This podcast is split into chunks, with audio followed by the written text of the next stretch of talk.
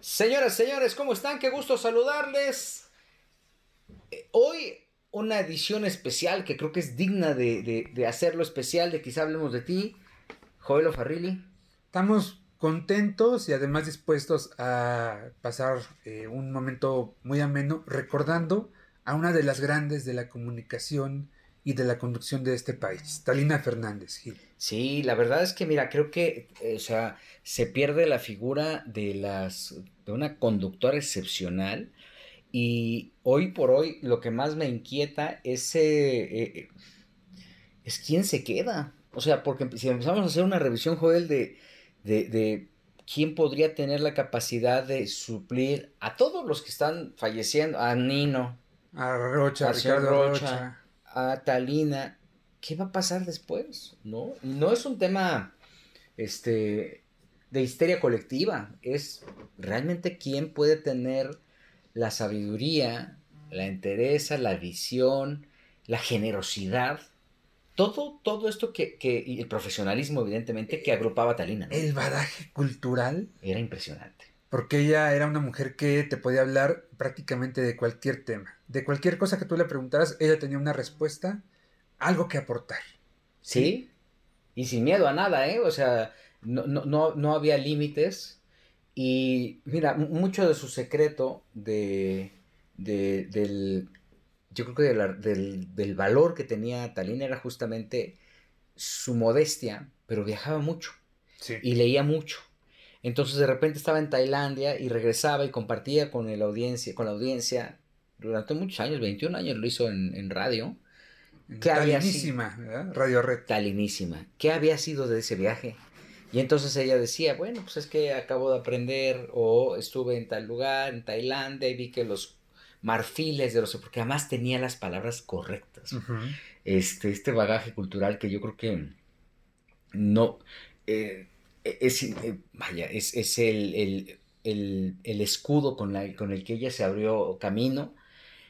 El tema del empoderamiento también, de qué forma lo posicionó, una- en una época en la que era medio de machos, ¿eh? Sí, básicamente eh, puros hombres. Había reporteras en aquel momento en, los noticieros de los 70, ¿no? principios de los 70.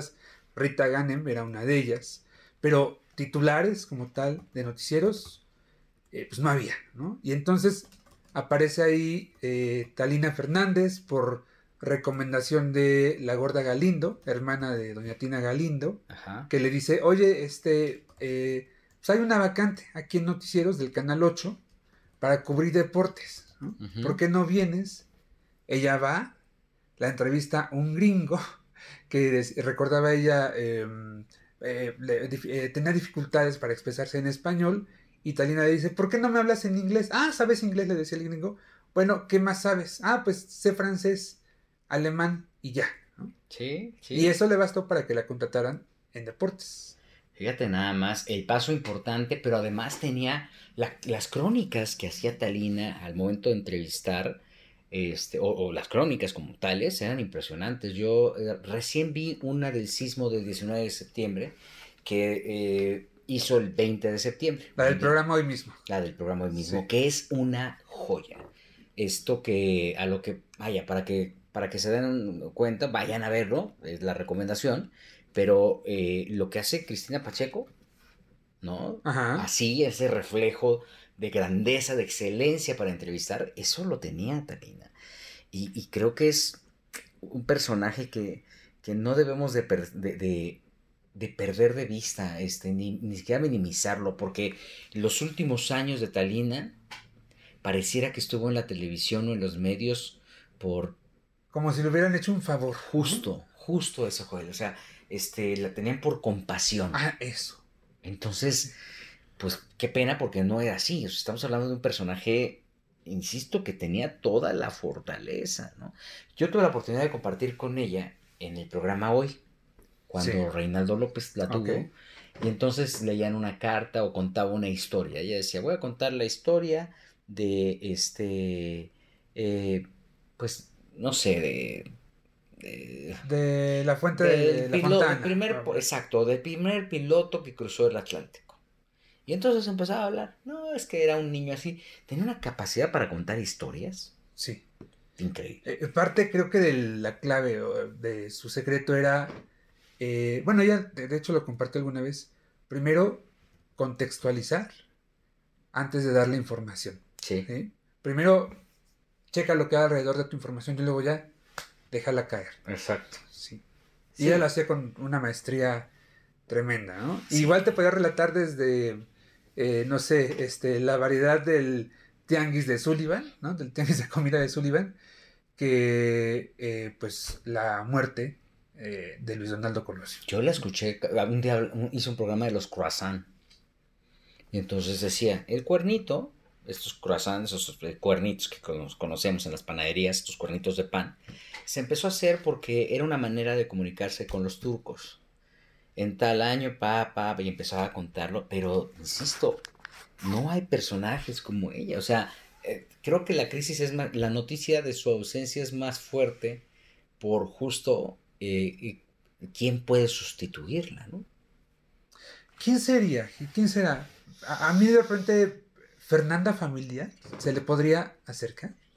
Yo creo que la única persona que podría sustituir a Talina, pero que por alguna situación algo falta o, falta que la, que la enfoquen, que la enfilen en eso, para mí es Paula Rojas.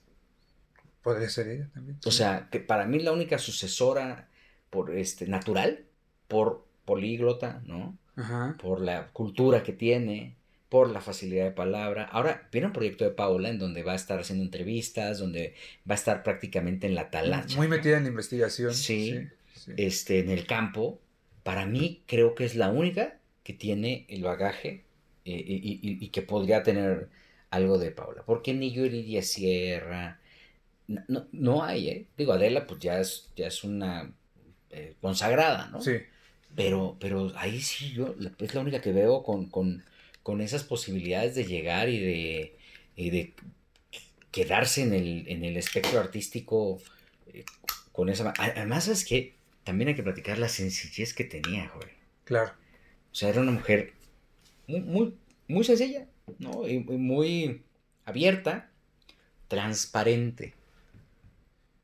Yo, yo hace rato eh, en el funeral, eh, en la segunda jornada del funeral, recordaba con, un compañero, fíjate, una cosa que me pasó con ella en el 2005, antes de, dos meses antes de la muerte de Mariana Levy. Em, Chava Ortiz, que era el productor de nuestra casa, en Canal 4, eh, eh, pues organiza junto con Coque un homenaje a Ana Gabriel, que además era como que el regreso de Ana Gabriel eh, después de varios años a Televisa. Que además llegó, pisó base y se fue, ¿no? sí, sí, básicamente. Y entonces, bueno, este, le dedicaron las tres horas del programa, todo muy bonito, eh, no acreditaron medios más que los de casa, eh, de tal forma que yo estaba ahí, afuera de Televisa Chapultepec, haciendo guardia, y entonces de pronto, eh, al terminar el programa, pues Talina sale por, ah, por la calle de, creo que de Chapultepec. Sí, la que va de regreso, la que va hacia el aeropuerto. Es Río de la Loza. Sí. Por Río, sale por Río. Río de la Loza. Sí. Y entonces, este, pues me acerco, ¿no? Oiga, este, ¿cómo le fue en el programa? ¿Cómo está? Ah, muy bien, pero ¿qué haces aquí? Pues este, esperando porque estoy haciéndole guardia a Ana Gabriel. ¿Por qué no entraste? Pues porque no, no hubo invitación, ¿no? ¿Por qué no me hablaste? No, pues no se me ocurrió, no, no hubiera querido molestarla. ¿Y quieres entrevistar a Ana Gabriel? Sí espérame tantito. Se da la vuelta, regresa a, Televisa, eh, pues, por la recepción chiquita que tienen ahí, que es como un cuartito, y dos o tres minutos después, sale, se asoma, y me dice, ven. Y le dice al de seguridad, déjelo pasar, viene conmigo. Ok. Y paso, doy yo creo que 5 o 6 metros, avanzo, y estaba ahí, mira, aquí está. Él es el que te quiere entrevistar. y me la pone. Me dice, ahí, te la dejo. Qué buena onda. Así era Talina. Sí. Así de generosa. Bueno, cuando todo el tema de, de, de Mariana enfrentó al público enfrentó su, eh, eh, mostró su, su, su, dolor con esta, con esta profesionalismo y aunque pudiera estar devastada por las características también de la muerte de Mariana, que fue bien doloroso, eh, aunque pudiera estar devastada, pues, o sea, lo, lo, lo, superó. Digo, o sea, mostró cómo se debe de tratar la audiencia, ¿no? Sí. Eh, muy chilita. Muy abierta. Eh, um, de hecho, tan abierta que incluso la primera llamada que toma prácticamente con su hija ahí en el piso es a López Dóriga. Cierto. Sí, para su programa en, Fórmula. Y de ahí para el Real, ¿no? Porque lo mismo en el funeral, en las misas que se llevaron eh, posteriormente, y todo ese proceso del duelo, de pronto cuando se enoja por eh, la, eh, la, la, reconstrucción de vida que hace Pirru, Ana Bárbara, también deja ver ese coraje. Es que también. No lo oculta. Exacto, o sea, también fue un golpazo, porque obviamente ella estaba sufriendo terriblemente por las circunstancias. Mariana muere con Pirru. Sí. Y, y en poco tiempo Pirru encuentra el amor con Ana Bárbara, ¿no? Evidenciado por una revista y entonces Pirru toma una reputación tremenda porque además de esta ofensa que le puedes hacer a alguien que ya no está, pues también estás este, pegándole a una de las conductoras más queridas en México, porque al final Talina tuvo todo, tuvo el matutino, pero tuvo un programa de variedades, pero tuvo un programa de concursos, pero también... Bueno, hasta ventas te hizo. Bueno, en Tijuana, eso fue lo que al final le, le, permitió dar a conocer antes que nadie, de manera extraoficial, como así lo mencionó, el fallecimiento de Luis Donaldo Colosio. ¿no? Claro. Entonces, este, fue, fue, fue un, es, es un ícono y un personaje que merece ser recordado con mucho cariño.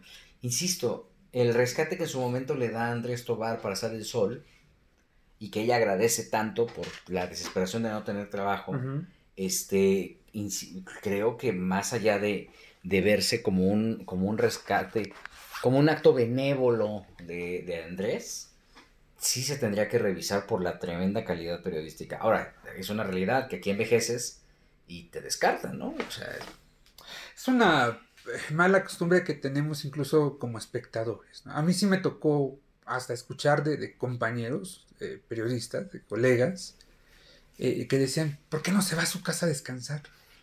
Es que mira, la veían en del Sol, es que mira, habla lento. Y pues les, decía yo, bueno, pues tiene 77 años, ¿no? ¿Cómo quieres que hable? Si tú mírate ahorita cómo hablas, ¿no? decía yo no, pero ya quisieran tener el 10% del conocimiento. La inteligencia, la sabiduría, el badaje, la clase, el estilo. Fíjate que ella hace muchos años, estoy hablando de los noventas, había una... Eh, eh, había un, un, incipiente movimiento de una asociación de periodistas mujeres, reporteras mujeres. Sí.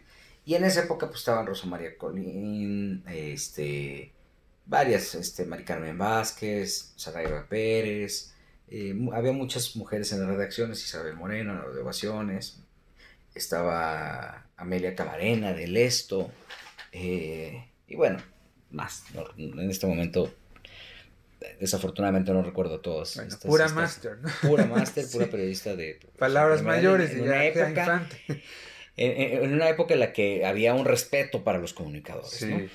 Y entonces, cuando estaban tratando de fundar esta asociación, invitan a una plática a Taina porque la querían nombrar presidenta de la asociación.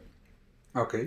Eh, como una presidenta vitalicia, alguna cosa así. Honorífica. Honorífica, como en su momento Paco Stanley lo tuvo en la Asociación Nacional de Locutores. O el mismo Enrique Bermúdez, papá. Sí. Y entonces este, empezaron a hacerlo y ella dijo, yo jalo, yo apoyo y apoyo a mi género. Por ahí, eh, y, por eso, por tal motivo he sido como tan enfático con el tema del empoderamiento, ¿no? Este, creo que es, ahí está la forma en la que ella se construyó como mujer en medio de una etapa bien complicada. Ahora, quienes rodeaban Catalina también son puros másteres. Estamos hablando de Lolita Yal, Angélica María, por ejemplo, ¿no? Virginia Sendel, Maxine. Tina Galindo, su hermana, ¿no?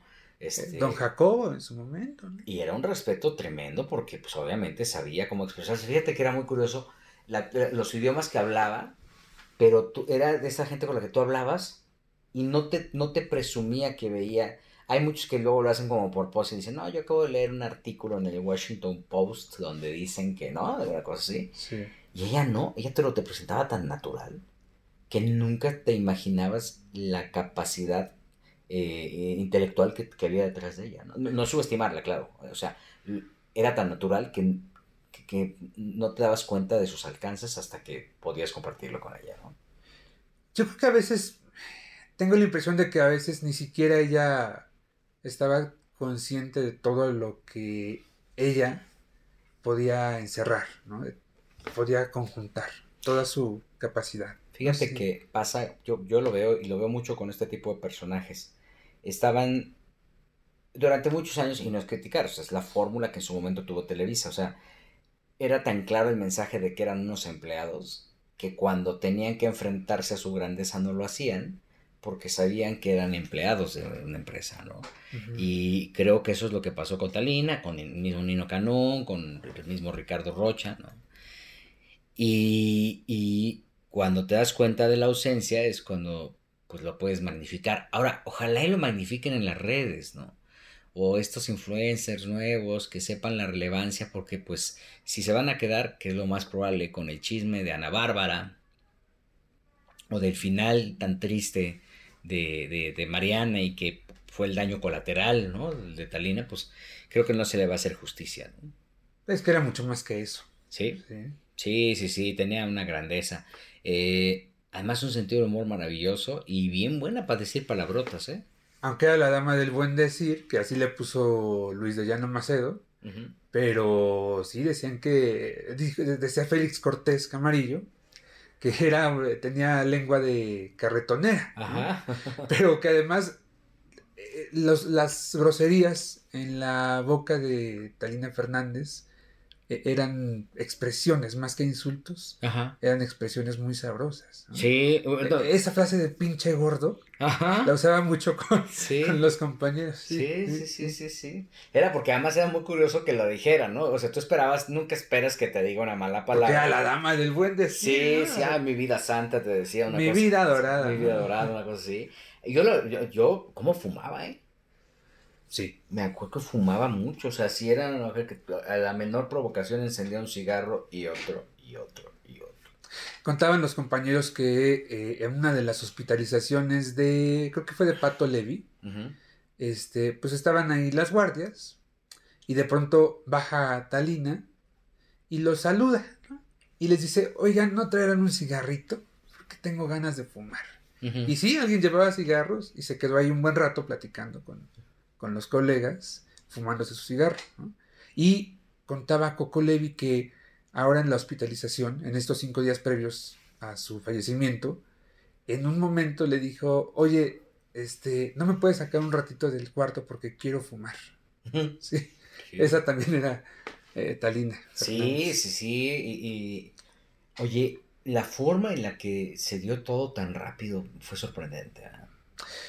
Pues mira, eh, te platico mi experiencia rapidísimo. Eh, fue miércoles, salí de tu casa, la casa de todos ustedes. Televisa. Eh, no, no, de, de tu otra casa. Salimos a Polanco MBS. a cubrir a Pedro Fernández. Saludos a Jesse Cervantes, por cierto. A cubrir a Pedro Fernández en una conferencia terrible. Este, de esas que no sabes por dónde está la nota porque no hay nota, ¿no? ¿Por qué? ¿Cómo creen? Bueno, ahorita vamos Es otro punto. Pero este, entonces, eh, de pronto, 3 de la tarde, vamos a empezar el programa de radio ahí en Fórmula. Y bueno, Talina Fernández hospitalizada. ¿De qué? No sabemos. Teníamos el antecedente de los dos tumores, del mareo permanente que tenía. Tres y media, Maguicha eh, sale a decir a través de su Twitter y de eh, del chacaleo, este, es leucemia terminal. Dios. Y bueno, eh, 4 de la tarde, ya la confirmación de Coco Levi de que era una leucemia extremadamente avanzada, de que el final ya venía. Y 433, 434 ya era oficial la muerte de Talina. Fíjate que yo abrí la, esquina, la sección de la esquina de las premisas en el Buenas Banda y abrí diciendo eso, está pasando Talina por un momento de salud, le mandamos toda nuestra energía y, antes, y todavía no terminaba yo la sección cuando ya tuve que dar también la, la confirmación. Dije, no puede ser, caray, o sea, qué, qué terrible. Ahora, la soledad, la imagen tan fuerte que fue para Coco y para Pato de sus hijos. Pues imagínate. Trabajaba para ellos. O sea, y ella lo decía incluso cuando cobraba, le pagaban a Pato, no le pagaban a Talina. Eh, Pato era el que le administraba todo y el que estaba pendiente y obviamente, oye, queremos hacer tal cosa, hablen con Pato y él me avisa y yo me encargo de hacer lo que quieran. Yo les ayudo con lo que quieran. Sí, con, con Pato hizo una mancuerna muy especial. Sí. Eh, decían que probablemente lo que los identificaba tanto era eh, la, la, pasión que Pato sentía por investigar, por saber, por conocer, que probablemente eso los, los unía bastante.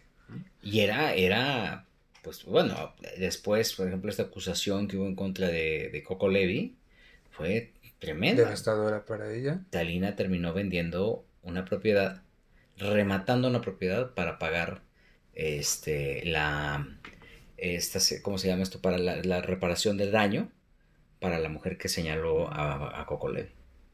Qué fuerte. Una casa que entiendo. ¿La de Cuernavaca? La de Cuernavaca. este, fueron dos millones y medio de pesos. O sea, la remató para pagarles tal cual esa lana a la, para la reparación del daño. Poniendo un poco en contexto, Coco Levi tuvo una, una acusación fuerte, de, entiendo que son varias personas, de abuso y acoso sexual, este, que estuvieron fundamentadas de acuerdo a, a la víctima y esto provocó eh, que Coco tuviera incluso una orden de pues, una orden de aprehensión, ¿no? Estaba vinculado al proceso, ¿no? Eh, sí, fue vinculado al proceso. vinculado al proceso. Y este, bueno, pues cuando trataron de buscar la negociación, ¿no? Pues, esto aplica, puede haber un perdón, por decirlo de alguna forma. Este, la reparación del daño. Justamente, en la reparación del daño, donde se paga, se paga una cifra marcada por el juez y por la víctima. Y bueno, tuvieron que hacer, tomar, echar mano de esto y de quedarse. Y ya en los últimos años de, los últimos meses de Talina sí hablaba de que no tenía una situación, condición económica muy buena, porque la verdad es que no estaba trabajando y no había ingresos, ¿no? Eh, traía ahí varios problemas atorados, me parece. Mira, con el tema de, de Coco Levi, em, Jumex, que era el patrocinador de su programa de radio semanal con Pato Levi, le cancela el patrocinio. Entonces en automático pues, la estación de radio la baja. Ya no hay dinero, pues no se puede. Pero meses atrás em, ella había salido de Sale el Sol. Según me hicieron saber, eh, parte de la salida, una parte clave fue que eh, con la salida de Andrés Tobar de, de imagen, se cambiaron, eh, se cambió el tema administrativo y se puso mucha atención en el tema fiscal de cada contratación. Ajá. Ajá, porque Talina no trabajaba para Imagen, sino para la agencia de Andrés Tobar. Entonces, cuando Imagen la quiere contratar, parece que Talina tenía un problema fiscal. Ok.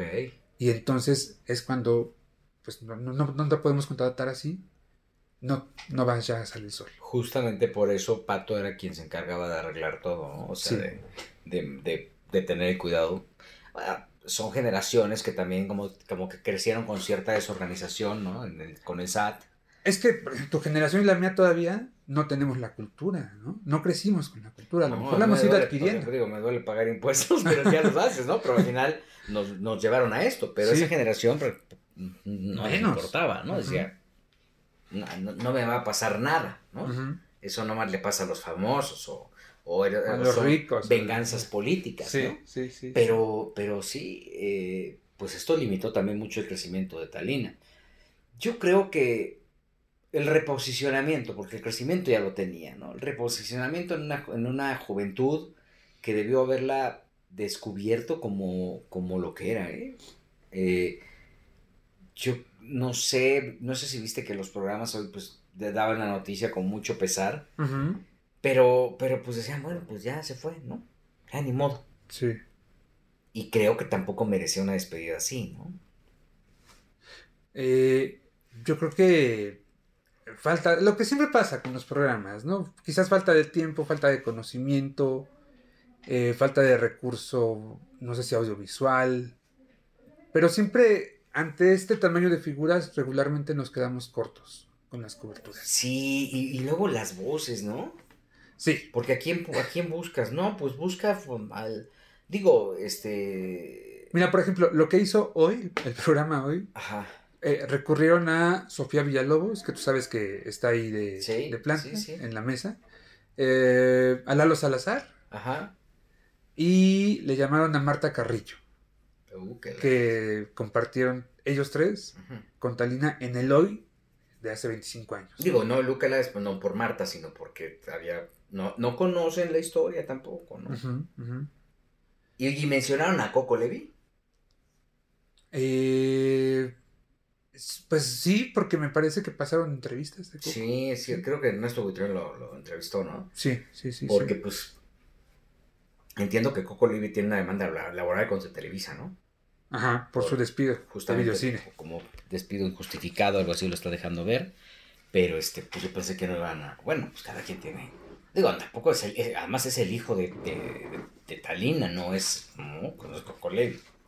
Y por ejemplo, la fortaleza de Sale el Sol este, fue que Gustavo Adolfo Infante estaba en la casa de Talina, adentro, era el único que estaba adentro transmitiendo, bueno, haciendo ahí cosas. Y este, y ellos enlazaron también a Virginia Sendel. Y tuvieron un phoner grabado con Lolita Ayala. Lolita estaba tomando llamadas. Sí. Este, con todo el mundo, ¿no? Y creo que... Eh, que déjame entender algo, confirmarlo. ¿Solamente eran llamadas de audio? ¿O sí estaba aceptando video? No estoy seguro, creo que eran llamadas de audio. Según yo era pura llamada de audio. Sí, Eso me llamó la atención. Eh, tendría yo que revisar. Eh, dijo que no iba al funeral porque también ella la estaba pasando mal en temas de, de salud. De salud. Sí. Y luego al final los servicios funerarios fueron en su casa. ¿Cuál era el ambiente? ¿Qué había ahí? Pues eh, al interior de la casa era básicamente la gente más cercana, mucha familia, muchos amigos de, de, los, de los nietos. Había mucha gente joven, eh, sobre todo la noche de, del miércoles, ¿sí? cuando Talina llega a su casa, había mucha gente joven. La primera famosa en llegar fue Angélica María, comadre de de Talina. Es que eran gran, grandes amigas. Bueno, sí, comadre. Desecha. sí, sí, pues sí. La desecha que, de hecho, no quiso dar entrevista. Que tú sabes que para que Angélica niegue una entrevista es imposible. Sí, sí, sí. Y esta vez la negó, tal como lo hizo hace 18 años, cuando también fue la primera en llegar eh, al funeral de Mariana Levy. A esa misma casa, sí. Este. Em, la noche del miércoles tranquilo, yo vi a Gloria Calzada también que llegó y también estaba destrozada. Sí, te compartieron, compartieron un buen tiempo, claro. Sí, sí. Y el jueves estuvo ahí Chantal, Diego Schwenning, a Virginia Sendel. Fueron de los, de los poquitos famosos que, llegaron ahí. Eh, hubo una misa antes de, de que los restos de Talina salieran para la funeraria hubo una misa, el padre que la ofició eh, era muy cercano a Talina y entiendo que de pronto a mitad de la ceremonia el padre eh, pues tampoco pudo más, ¿no? Y de pronto eh, pues como que se, se quebró tantito ah. el propio sacerdote, ¿sí? Este, la, noche del miércoles, por cierto, pusieron una playlist con música que le gustaba a Talina.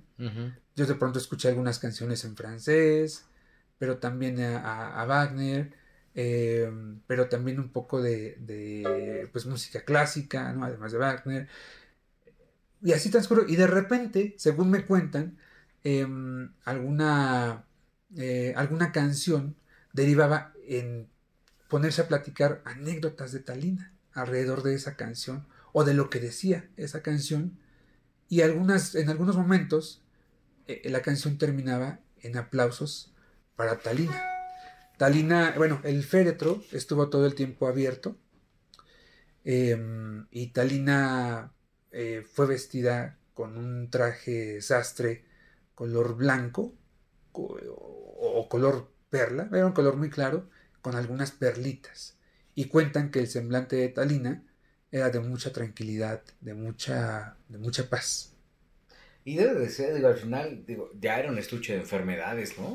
Y todo el tiempo estaba padeciéndolo y pues este, a veces tomar este tipo de, de pausas ante tanto dolor, porque además cómo le pegó la enfermedad, o sea, las enfermedades por todos lados, ¿no? Sí, tremendo. Eh, muere Mariana y un año después le salen estos dos tumores, eh, uno de ellos eh, inmovible, inamovible, porque se cruzaba una vena, entonces pues no se podía hacer mucho. luego entonces empiezan los mareos, Talina tiene que acostumbrarse a esos mareos, se queda sorda también. Cierto, también.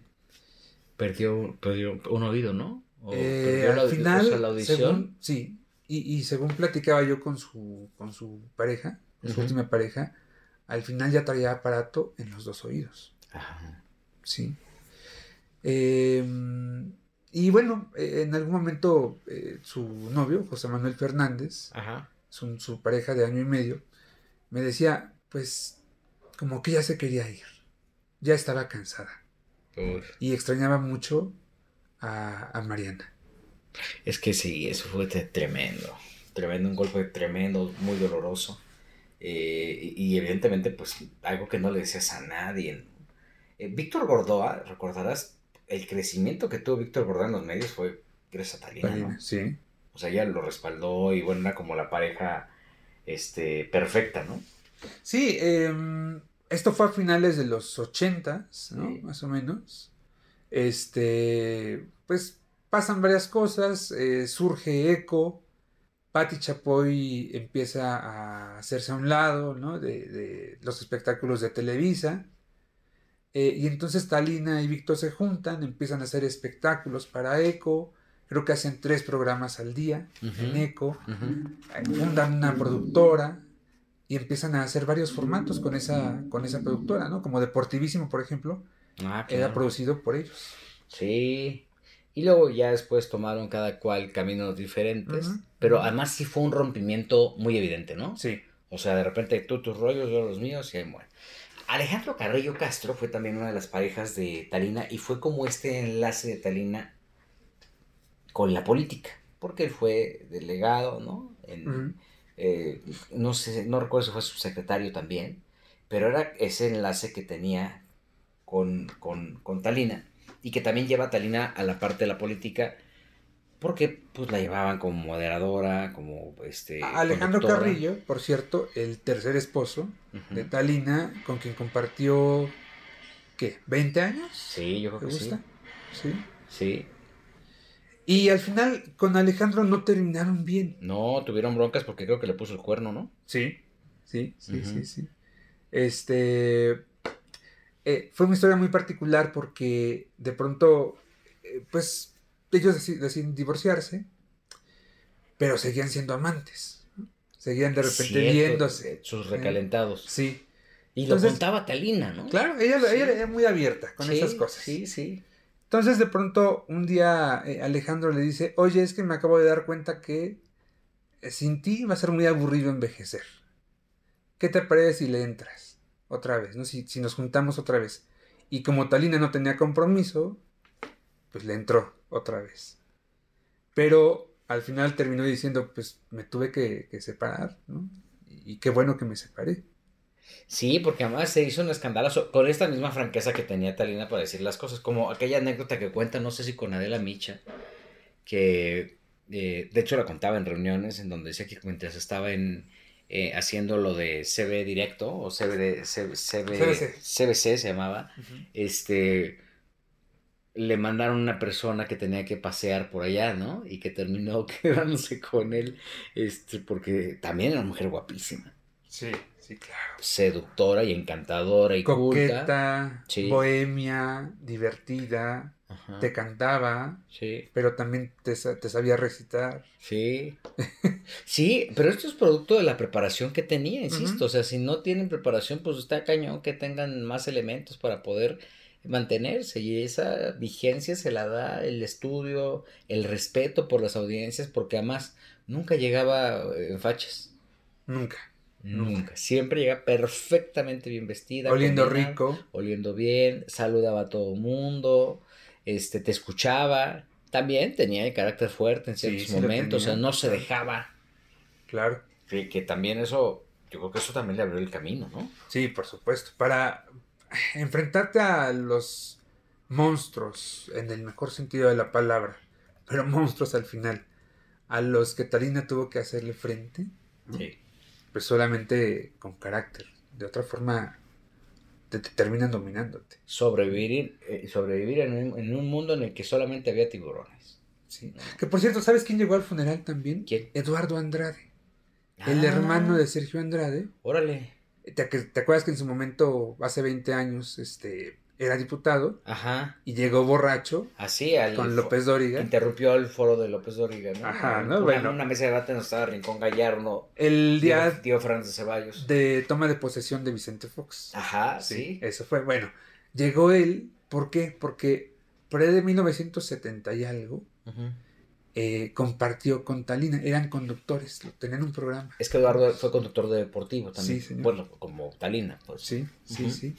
Y entonces llegó, llegó ¿Y, también. y- y lo entrevistaron o qué? Entiendo que lo entrevistaron, sí, yo todavía no estaba ahí, pero sí me dicen que llegó, lo entrevistaron para hablar de, de Talina, básicamente. Fíjate, se les fue una de ocho. ahí. Bueno, quien no lo conocía, Ajá. este, dejó de ir ahí, pues al hermano Sergio Andrade, nada más, ¿no? Espero que mínimo le hayan sacado el contacto, ¿no? Pues sí, porque además que no nos es- lo role. estaba desaparecido. Sí, O sea, a raíz del conflicto de Sergio Andrade y de ese escandalazo tremendo que hizo con, con López Dóriga. terminó su legislatura y se desapareció. ¿no? Sí, sí, sí, de Veracruz, es veracruzano él también, Sí. ¿no? sí, sí. Sí, fíjate nada más. Pero qué generación, porque mira, era, era Talina, eh, Eduardo Andrade, que pues estuvo, a nosotros no nos tocó ni verlo, ¿no? Ajá. Eh, Jorge Berry, Ah, Berry. Lolita Ayala, que Lol- Lola Ayala, pues, Dolores Ayala, dice Dolores- López Dóriga. sí, su, su, su, su, su compañera de batalla, 64 años fueron amigas. Sí. este, Angélica María, ¿no? Que comentaba en, en algún momento, la misma Angélica nos eh, comentaba abiertamente que se iban a las tardeadas, ¿no? Ajá. Este, Lolita Ayala, eh, Talina y Angélica María, Sí. para ver qué ligaban, ¿no? Porque así lo cuentan. Pero era una generación que tenía también otro concepto de la, de la, de la información y de cómo enfrentar al, al público, cómo informarlo, cómo cobijarlo. Porque el consuelo que daba Talina también en la radio era maravilloso, ¿eh? De esa parte yo no me acuerdo tanto. Fíjate que yo sí la escuchaba por las entrevistas. Ujú. Es ex- era una excelente charlista, ¿no? Este, Una gran conversadora. gran conversadora. Sí, sí. Y entonces cobijaba al entrevistado y si el entrevistado no le aportaba, lo cortaba. Gracias, mijito. Ah, sí, ¿a qué vienes? Vengo a presentar mi libro. ¿De qué es tu libro? Mijito, ¿no? Ajá. ¿no? Mi vida. ¿no? Apaíto. Ajá. Es, mi libro es de antigüedades, porque esto, oye, ¿cómo lo hiciste? ¿Y qué hacía? Porque además tenía esa habilidad para sacar las respuestas que pudieran hacer una charla interesante. Sí. Si el invitado no le daba, a los tres minutos decía, te agradezco mucho, mijito, gracias, mucha suerte con tu libro y vámonos a otra cosa. Qué fuerte.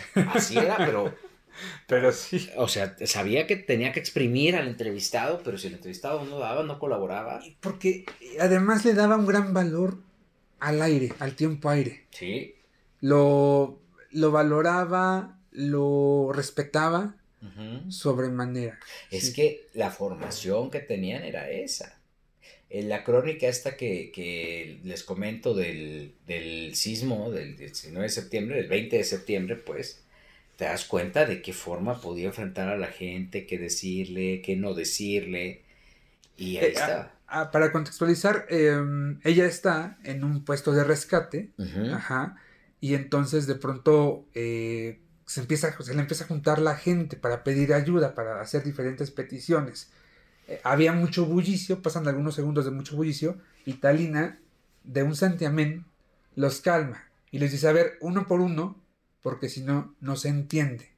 Y santo remedio, cada, se pusieron en orden y cada quien ya esperó su turno para decir lo que necesitaba. Sí, y todavía no era, o sea, sí era Talina, pero era como Paola Rojas, ¿no? O sea, titular de un programa. Esto, la, la conductora de Nuevas Noches. Exactamente. Y, y, mira, eh, a mí me inquietó mucho el final de Talina con Televisa, por ejemplo, ¿no? Que ya se quejaba, que ella decía, es que de repente me dieron una liquidación ahí, le dieron su licuado y vámonos, ¿no? Se fue. Y sí quedó con un resentimiento muy particular en contra de Televisa, ¿no? Porque sentía que no era valorado y creo que debió haber sido más valorado. En términos de audiencia, ah, yo, yo recuerdo la audiencia que tenía en el programa hoy con la sección que tenía y bajaba. O sea, cierto nicho, su audiencia, pero no crecía la audiencia.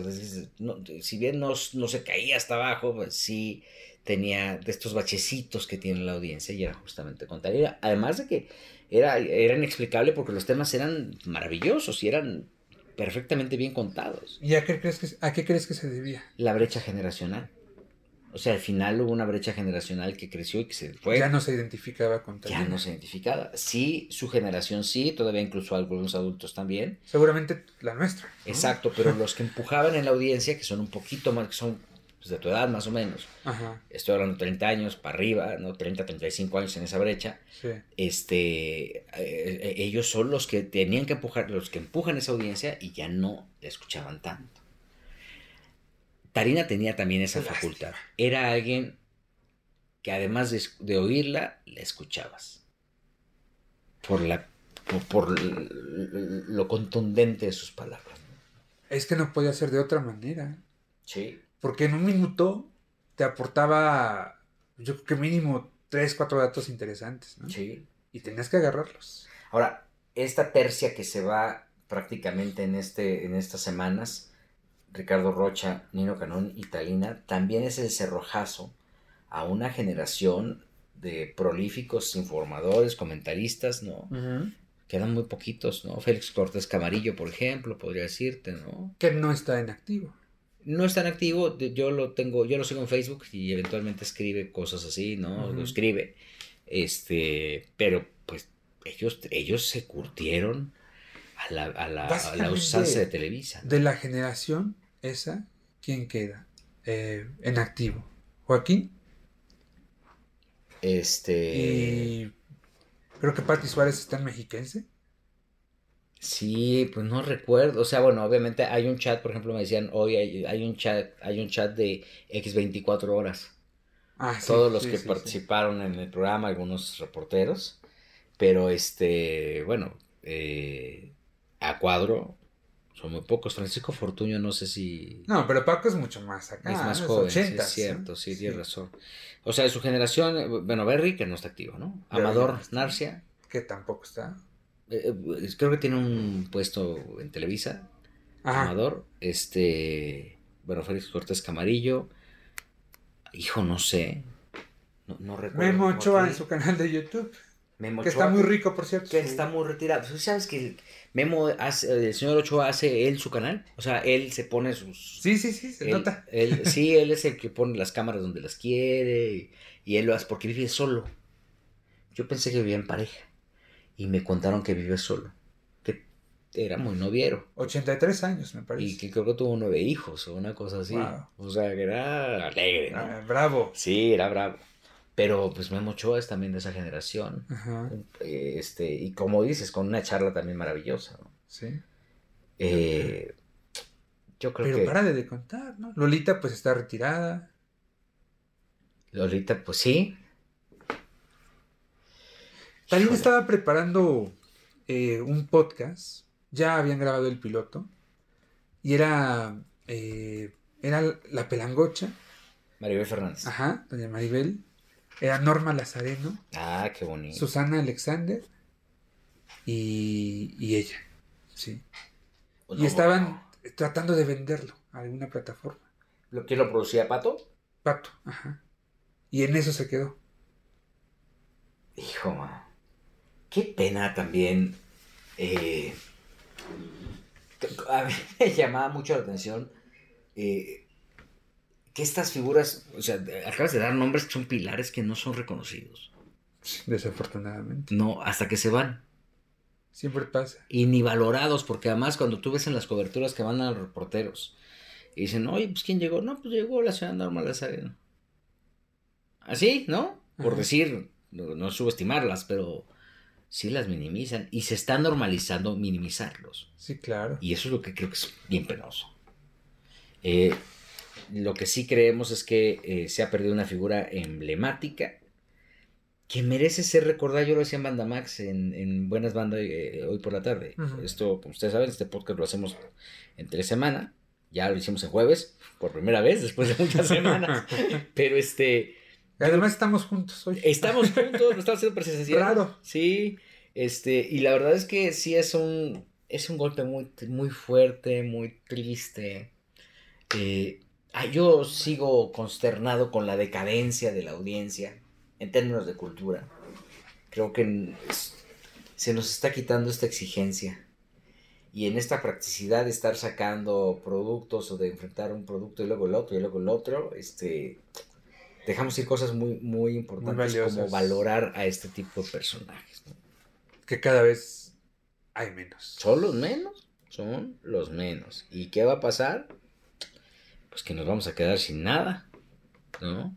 y vamos a estar batallando después porque la verdad, ¿tú crees que Galilea, Andrea, sin afán de nada, este, no sé, en Azteca, Andy Escalona, Laura G, ¿no? Eh, Anet Koburu, Cristal Silva, que son, estoy haciendo un recuento de los que están al aire ahorita, ¿no? Este, Puede ¿Quién está en, Sale el Sol? Este, eh, bueno, Paulina. Paulina Mercado, Paulina Mercado se llama. Ajá, Paulina Mercado. Este, Mónica Noguera. Con todo el respeto que, y el cariño que les tengo, ¿eh? ¿crees que pueden ser alguien que se acerque a Talina? No. No hay, no. No hay. Insisto, la grandeza se le da, la, la sencillez que tenía. Yo nunca la vi en carrotes, por ejemplo.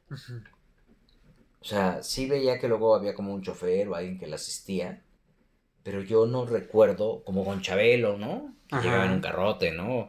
O este...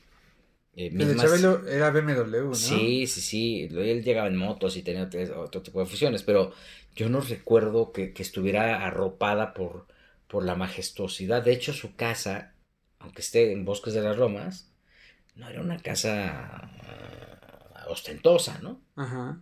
Ahí vivía Mariana, ¿no? Eh, ahí eh, son tres casas, ¿no? Según entiendo, sí. Que por cierto, eh, ahorita que, estaba, estuvimos varias horas ahí, la parte de, la casa de Mariana tiene unos letreros que dicen en venta o renta. Ajá. Sí. Y lo que, lo que dicen es que, este, pues parece que no se ha podido rentar. O sea, que lleva mucho tiempo con esos letreros. Y que por alguna razón no ha salido. Entonces, quién sabe cuánto la estaban rentando, porque también mm. es el tema, ¿no? Sí, claro. Pues con la partida de Talina Fernández se cierra un círculo importantísimo para el, para el espectáculo, para el entretenimiento. Y creo que sí vale la pena honrar su legado y voltear. Tú, seguramente la entrevistaste más de una vez. Sí, varias veces. A mí me gustaría que remembraras la entrevista más especial. Fíjate que, o sea, siempre me dio muy buenas declaraciones, pero mi, momento con, con eh, Talina no se da en una entrevista, se da cuando, cuando Pirru y Ana Bárbara se, alinean con TV Notas. Y Talina se alinea con TV y Novelas. En esa época yo dirigía TV y Novelas. 2007. Era, sí, fue como mi primera temporada, ¿no? En TV y Novelas. Y ahí fue cuando hicimos una gran, una gran amistad, una gran relación en donde ella me hablaba con este, con este coraje que tenía atravesado porque no podía concebir cómo este infeliz, palabras textuales, se daba el lujo de andar con otra mujer cuando, cuando, eh, cuando había visto morir a su hija. Sí. Y entonces, este, muchas veces tuvimos varias conversaciones eh, con este enfoque y con esta intención. Eh, conversaciones que me las guardaré, pues, en lo privado por respeto a Talina, pero que evidentemente pues no, no, no, es necesario hacer pública una conversación cuando al final todos sabían lo que sentía Talina en ese momento, ¿no? Claro. Y lo exteriorizaba. Pero, pero ahí nos apegamos mucho, ¿eh? Y cuando dejé, eh, porque fue más o menos por esos años, cuando yo, yo dejo la dirección de TV y novelas, un día llega una llamada de Talina. Ok. Y me dijo, mijo, yo sé que tú ya no estás ahí, pero yo sí estoy aquí para lo que necesites. Qué buen Y es uno de los De grandes las pocas recuerdos. llamadas. que- De las que pocas recibiste, llamadas que tienes cuando tú tienes un medio de comunicación, pues trabajas para el medio, ¿no? Y los amigos se quedan en el medio, ¿no? Sí. No contigo. Pero de las pocas personas que a mí me hablaron cuando yo salí de TV novelas fue Talina Fernández. Fíjate, contaba una anécdota cuando eh, el Tigre Azcárraga le asigna la conducción de Noche a Noche, que estaba bajo Verónica Castro, bajo, bajo la responsabilidad de Verónica Castro, pero Verónica se embaraza, Ajá. entonces llaman a Talina. Fueron siete meses de estar al aire, de lunes a viernes. Cada día eh, de los cinco, Talina tenía un productor diferente. ¿no? Un día le producía a Luis de Llano, este, otro día Reinaldo López Padre, etc. Y eh, pues Talina tenía que llegar temprano a Televisa, muy temprano, y se iba muy tarde, ¿no? Ujú. De tal manera que, decía Talina, le daban trato de estrella. Tenía un chef que le preparaba la comida que ella pedía Ajá. y un asistente, una asistente que decía, me adivinaba el pensamiento porque eh, me abrochaba el zipper ¿no? del vestido o me traía algo que yo quería, bla, bla, bla. Y un día, después de siete meses, el tigre le dice, ya, te vas de noche a noche porque viene Daniela Romo. Ella va a entrar a sustituirte. Bueno, al otro día, Talina va a Televisa por sus cosas. Y entonces contaba que le impresionó mucho porque la, eh, la mujer que un día antes la había asistido todavía, le dice, ¿y tú qué haces aquí? Tú ya no trabajas aquí. ¿no? Ok. Y eh, semanas después va al supermercado y le una señora se acerca y le pregunta, oiga, ¿usted quién es? Soy Tarina Fernández. No, usted ya no es nadie, porque ya no sale en la televisión. Ah, carajo. Y eso, decía Talina, fue tremendamente aleccionador para ella. Por, por- por supuesto. Sí. Sácatelas. Y entonces decía que cada que se le quería eh, subir los humos o la fama, em, se acordaba mucho de esa señora.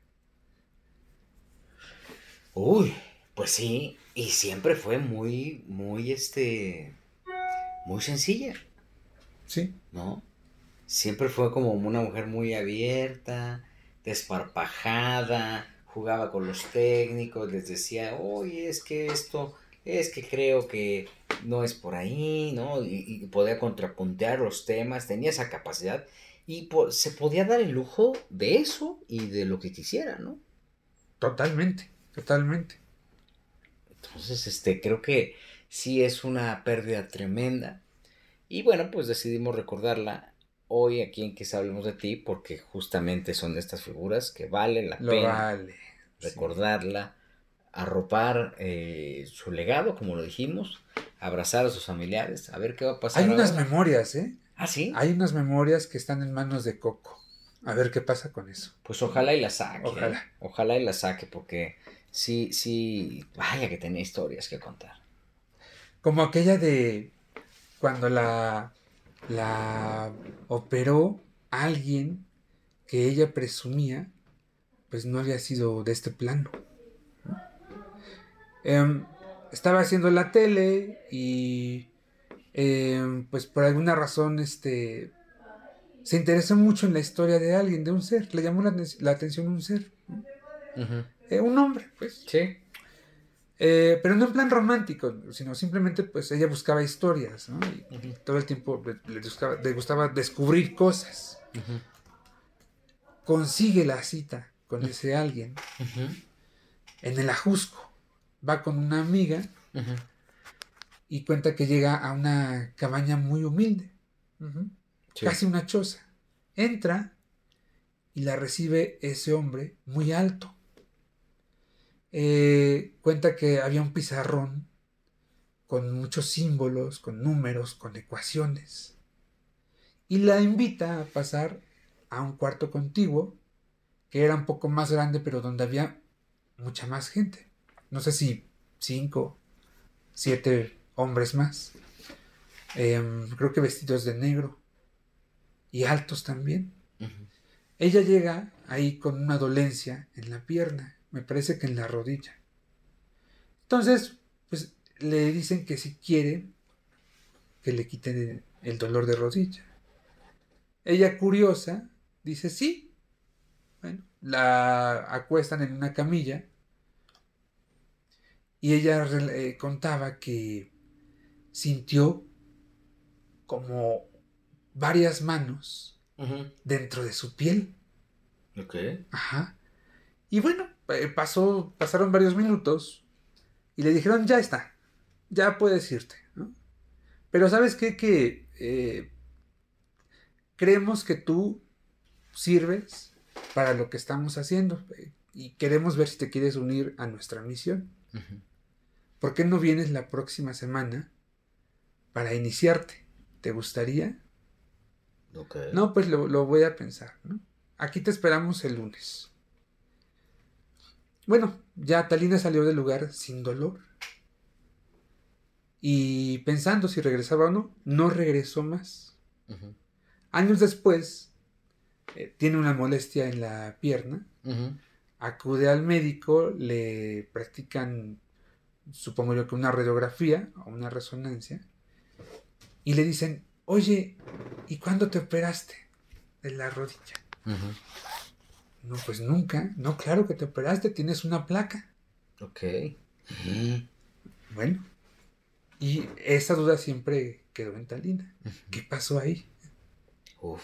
Ella creía que quienes la habían operado habían sido extraterrestres.